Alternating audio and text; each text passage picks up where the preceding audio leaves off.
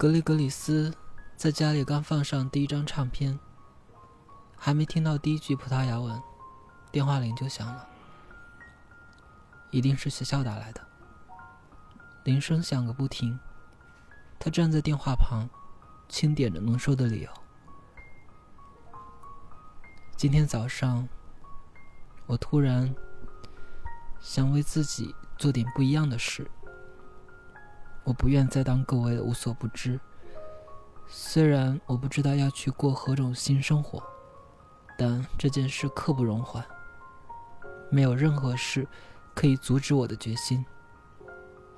我的时间已经流逝，剩下的时间或许也不多了。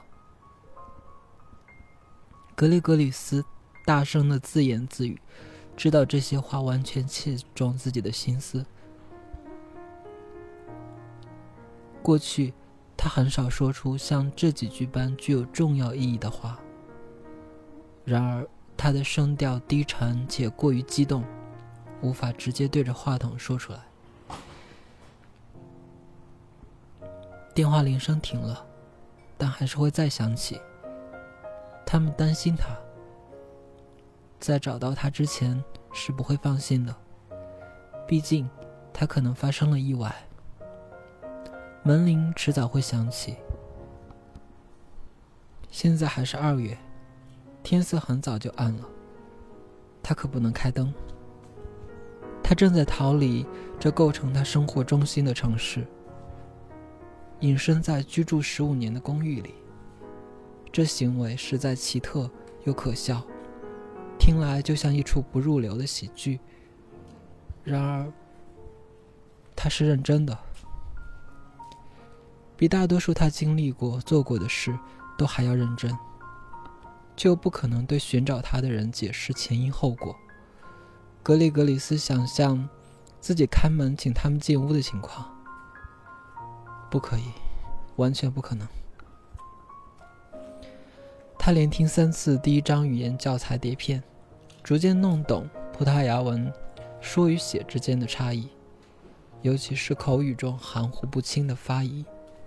他那擅长准确记住文字构造的记忆力发挥了作用。当学习渐入佳境时，电话又响了起来。他从前任房客手中接收了一部老式电话，电话线没有副插头，否则他早就拔下来了。他先前坚持让房内一切维持原状，现在只好拿一条毛毯掩盖住铃声。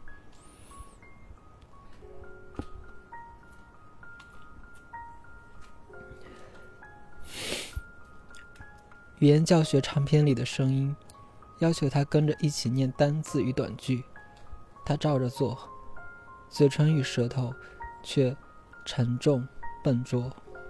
古老语言与他的一口伯恩腔正契合，而且在古老语言的永恒宇宙中，并没有匆忙的概念。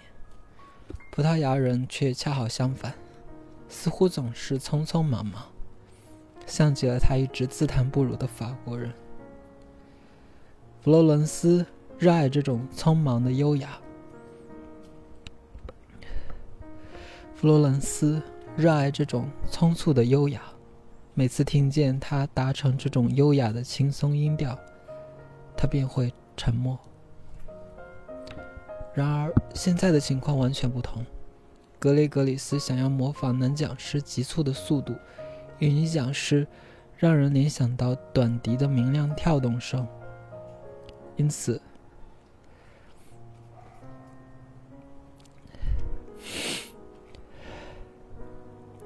因此他重复聆听同样的句子，好缩短自己迟钝的发音与模范教材间的距离。过了一会儿，他意识到自己正在经历一场巨大的解脱，从自我设限中解脱，从缓慢与吃力中解脱。正如念出他的名字与了解他父亲在博物馆里不。慌不忙，从一间陈列室走向另一间的缓慢脚步。他也从自己的形象中解脱。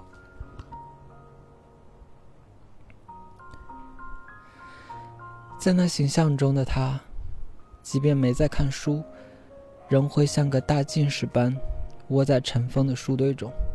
他并非有意制造出这形象，而是在不知不觉中缓缓成型。无所不知的形象，不只出自他本人手笔，也来自许多人。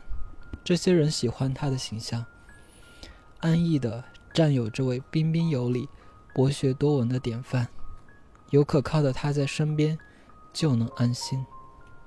格里格里斯觉得，摆脱这形象，如同走出挂在博物馆被遗忘的侧厅里布满灰尘的油画。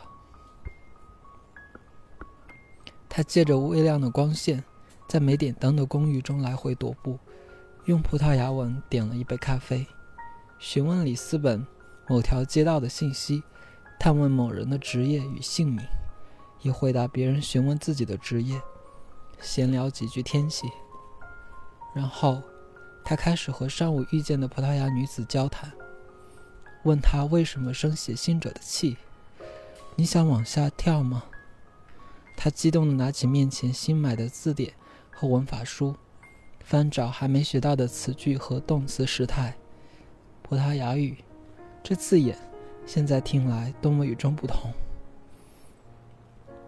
与其说这字眼到目前一直拥有来自遥远封闭国度珍宝的魅力，与其说这字眼到目前一直拥有来自遥远封闭国度珍宝的魔力，不如说他刚推开一扇宫殿大门，那珍宝不过是千万颗宝石的其中一颗。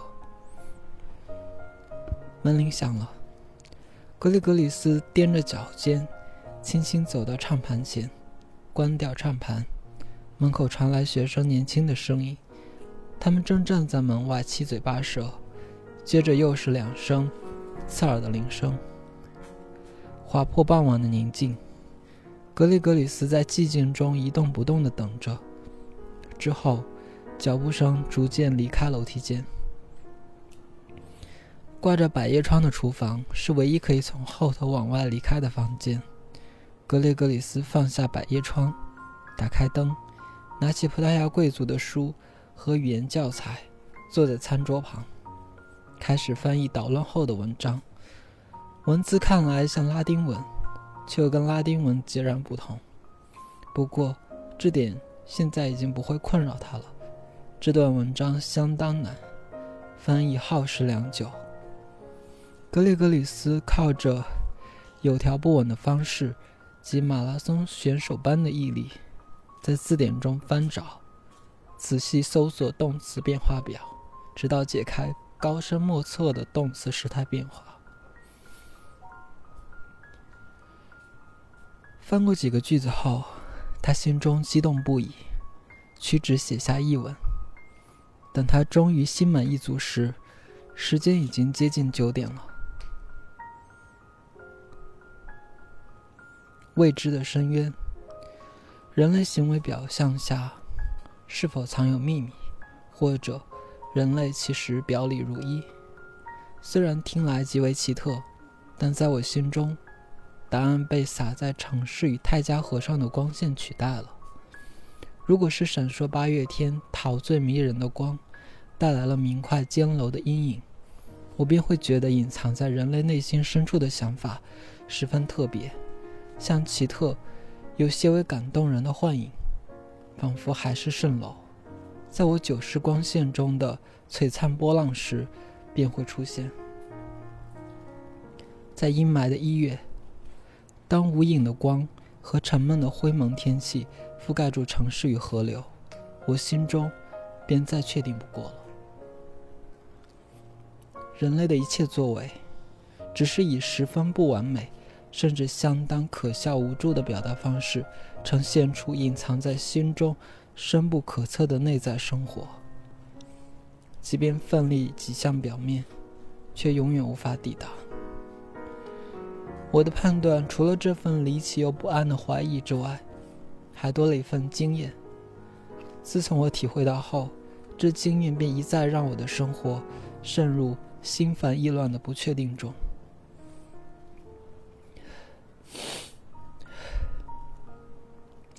只要与我有关，我便会对这件就我们人类而言至为重要的事，犹豫不决。当我坐在最喜爱的咖啡馆，沐浴在阳光下，倾听路过女士银铃般的笑声，便觉得整个内在世界，直至最隐蔽的角落都充实起来，并且让我彻彻底底明白，我的内心世界笼罩在这舒适感中。一旦令人清醒的乌云遮蔽了阳光，去除了魔力，我又猛然惊觉，在我内心住有隐秘深渊与未知深渊，意外随时可能从两者之中爆发出来，将我卷走。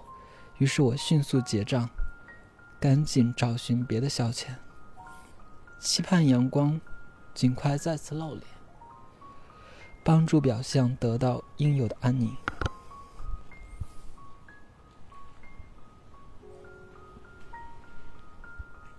格雷格里斯翻开普拉多的肖像，把书靠在台灯旁，在普拉多忧郁果断的目光注视下，一句句读着翻译好的段落。在这之前，他只有过一次类似的举动。大学时阅读奥勒留的《沉思录》后，他便在桌上摆着这位罗马皇帝的半身石膏像。每当他埋首文章中，并感觉到。奥勒留仿佛正无声的守护他，守护他，并感觉到奥勒留仿佛正无声的守护他。然而此时与彼时不可同日而语。随着夜越深，格里格里斯越明显察觉他无法以言语表达两者的差异。到了半夜两点时，他只知道，这位葡萄牙人敏锐的感知。赋予他连智慧的奥勒留皇帝都不具有的警觉与精准的感受。过去，他囫囵吞下皇帝的沉思，仿佛那是为他量身定做。这时，格里格里斯又翻译了一段《黄金寂静之语》。每当我阅读报纸、听收音机或坐在咖啡座留意人们的谈话时，心中常涌起厌恶感，为那些一再重复说出、写出的言辞，一再重复使用的措辞、空洞的言辞或譬喻感感到空洞的言辞或譬喻感到厌烦。最糟的是，当我听到自己的言谈后，却不得不承认，自己也一直重复使用同样的言辞，这些言辞已被彻底使用和毁坏。因使用了百万次而破损，破损的言辞还具有意义吗？当然，言语交换依然有其作用，人们因此而行动，让人微笑和哭泣，向左走或向右走，让侍者端来茶或咖啡。然而，这并不是我想要问的。我想的问题是，这些言语。还能表达个人思想吗？或只是效果强大的声音结构，驱使人做出种种行为，只因为闲话铭刻在心的痕迹，不断的散发光芒。我仿佛走在沙滩上，伸直脖子迎着风，满心希望那风冰凉，远超过本地的风。吹走体内所有已然损坏的言辞和空洞乏味的说话习惯，如此一来，我便能带着净化过的心灵回来。一再重复使用的空洞言辞已然清除，可是，在我首次必须开口说话的场合，一切却又和从前一样。我渴望的进化绝非轻易办到之事。我必须有所行动，而且必须以言语行动。但是。该做什么呢？我并不想摒弃自己的语言，转而使用另一种语言。不，这无关于语言上的临阵逃脱。我又对着自己说：“人们无法重新发明语言。然而，我要的到底是什么？也许是，我希望重新排列葡萄牙文句。”希望经由新的排列方式而产生的句子不至于奇特古怪，也不会过度张扬做作，或显得刻意。这些字句必须以葡萄牙文为原型，尤其构成新句的中心，彼使人们感觉这些字句仿佛未受过污染，直接源于语言长金如钻石般珍贵的本质。这些文字必须完美无瑕，如同打磨过的大理石，但必须纯净的，像是巴哈组曲中的音乐，将一切不属于自己的声音。转换成完全的寂静。有时，若我心中尚存一丝与语言淤泥和解的心情，那时我便想着，那可能是因为我处在舒适起居室里惬意的宁静中，或是与情人相处在轻松和缓的宁静里。然而，若那挥撇不开的文字使用习惯在我胸中掀起怒火，我便仿佛处在充满明确死寂的黑暗宇宙中。我是唯一一个说葡萄牙文的人，沿着我静默无声的轨道运行。侍者、理发师、列车员，他们听见排列顺序经过重组的文具，会大吃一惊。他们的诧异将会证实文具的美，因文具长静，散发出光辉的美。我能想象得到，那会是具有说服力的言辞。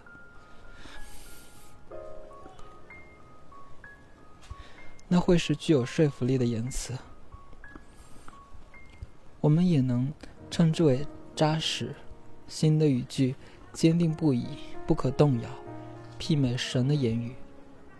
同时，也不夸张，不带一丝激情，精确且字字珠玑。无法删除任何一个字，甚至任何一个标点符号，堪比为一首诗，由文字炼金者编成的诗。格里格里斯饿得胃痛起来，于是强迫自己吃点东西。用餐后，他端了杯茶，坐在黑暗的客厅里。现在该怎么办？傍晚过后，门铃又响了两次，而且最后一次听见被毛毯。盖住的模糊电话铃声，是在午夜前。明天，他想必将被列入失踪人口，警察早晚会找上门。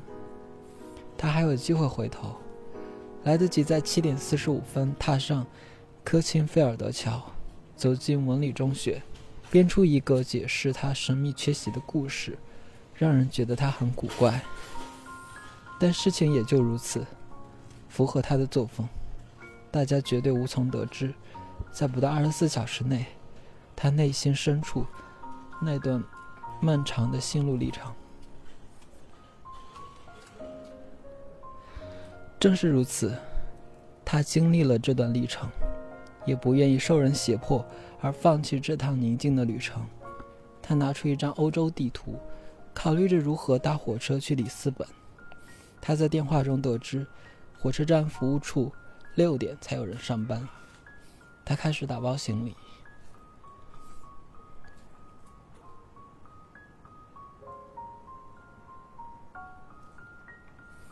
他准备好行装，再次坐在沙发上时，已经接近凌晨四点了。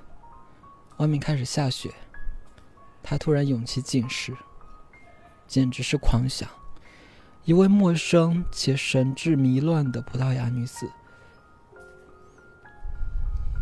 一本葡萄牙贵族撰写的泛黄札记，一套初学者的语言教材，思索着光阴流逝。这些并不至于让人在大冷天跑到里斯本去吧？五点钟左右，格雷格里斯打电话给自己的眼科医生康斯坦丁·多夏迪斯，他们经常在半夜通话，分享彼此失眠之苦。失眠的人靠心灵交流，不需多言。有时他会和这个希腊人下盘忙起，速战速决之后，在去学校之前还能小睡一会儿。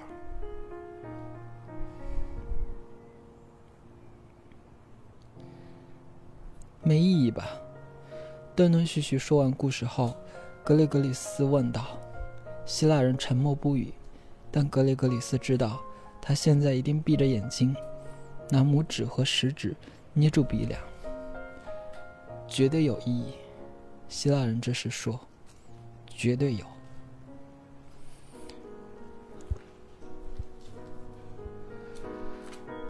如果我在途中不知道该如何是好时，你能帮我吗？只管打电话来，白天晚上都行。对了，别忘记戴上备用眼镜。他的声音又恢复了简练的沉着，既有医生的安全感，又超脱了职业的领域。那是一种男人的自信，在深思熟虑后做出判断，一旦成立，便不动摇。二十年来，格雷格里斯一直找希腊人看病，是唯一懂得安抚他的失明恐惧的医生。有时，格雷格里斯会拿医生与自己的父亲相比。他母亲早逝后，父亲无论身在何处，做任何事，都像是待在古旧安全的博物馆中。格雷格里斯很早就知道，这种安全感极为脆弱。他喜欢父亲。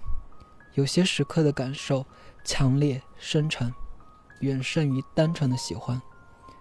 然而，父亲并非值得依靠的人，他因此深受折磨。不像希腊人，可以让人相信他坚如磐石的判断。日后，他偶尔会为曾在心中责备过父亲而羞愧。他向往的安全感，并非牢牢受人控制，一犯了错，便大加斥责。成为自信牢靠的人，要靠运气，而父亲偏偏对自己、对别人，都少了这种运气。格雷格里斯坐在餐桌旁，写信给校长，但语气不是太过生硬，便是致歉，请求谅解。六点时，他打电话到火车站服务处，得知从日内瓦到目的地要二十六个小时。经过巴黎、巴斯地区的伊伦，然后从伊伦转搭夜车，上午十一点抵达里斯本。格雷格里斯订了七点半开往日内瓦的火车票，然后他写完了信：“尊敬的校长，亲爱的凯吉，您这时一定得知，昨天我未加解释便离开教室，一去不回。你也将会知道。”我不希望有人来找我，我一切安好，没有发生意外。只是昨天的经历让我改变许多，这经历太私人且混乱，难以行诸笔墨。我只能请求您包容我鲁莽的举动。我想您了解我的个性，知道这并非出于草率、不负责任或不在乎。我将出远门，不知何时归来。而这样的举动有何意义？我一时间也说不上来。我不期望您为我保留教职，我大半辈子的光阴都与这所中学紧紧相系。相信我会想念这里，不过一些事迫使我离开学校。如果这成了定局，倒也不错。你我都仰慕奥勒留。想必您还记得《沉思录》中的片段：“虐待你自己，虐待你自己。”我的灵魂对自己施暴之后，你没时间重视自己，尊敬自己。每个人的生命只有一次，仅此一次。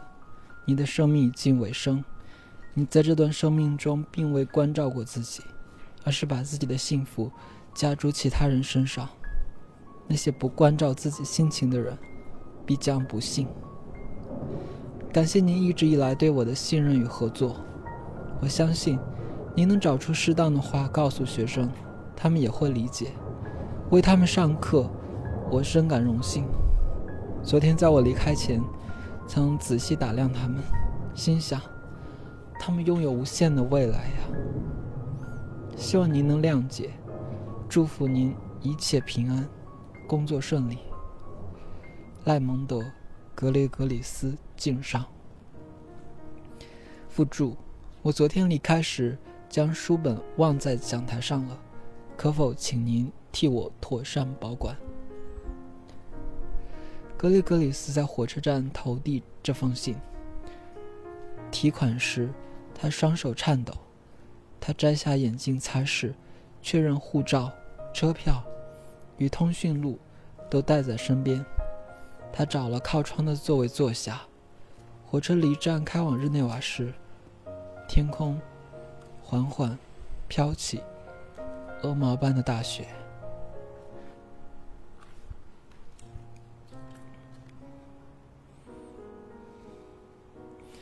今天是二零二二年六月十三日，此时此刻是晚上十点零一分。